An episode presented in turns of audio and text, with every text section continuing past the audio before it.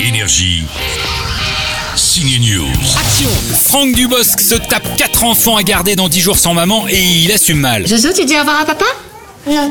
C'est votre enfant qui décide, hein Y a pas qu'avec le petit Jojo qu'il a du mal, mais d'ailleurs comment fait-on pour jouer au cinéma avec un enfant de 2 ans et demi qui parle mais qui est censé à peine balbutier dans la comédie 10 jours sans maman? Euh, la difficulté, c'est qu'il est censé, dans le film, ne pas savoir parler pendant le- les trois quarts du film, et puis tout à coup, euh, quelque chose déclenche le fait qu'il parle. Et comme c'est un enfant qui sait parler très très bien à deux ans et demi, il parlait même trois langues, anglais, russe et, et français, ben c'était difficile de lui dire non, non, non, ne parle pas, parce que lui il répond, forcément, si on lui pose une question, il répond. Et on lui disait non, non, faut que tu dis gna gna ou gna gna. Et C'est difficile. Mais il arrivait à piger le truc.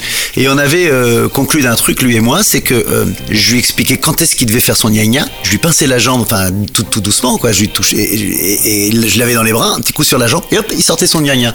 Ce qui est extraordinaire, parce que tout à coup, c'est une petite marionnette, quoi. C'est le, le, le gosse, et quand ça marchait, ah, c'était formidable. Mon fils est un héros. Formidable aussi l'inconnu qui joue le premier rôle dans le nouveau film de Clint Eastwood. Le cas Richard Jewell raconte l'histoire vraie d'un agent de sécurité devenu héros puis très vite soupçonné à tort d'avoir commis un attentat pendant les JO d'Atlanta. Ce qu'on a là, c'est un colis suspect, il faudrait qu'on le signale.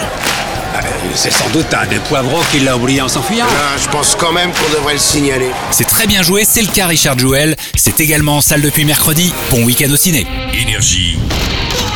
Signe News.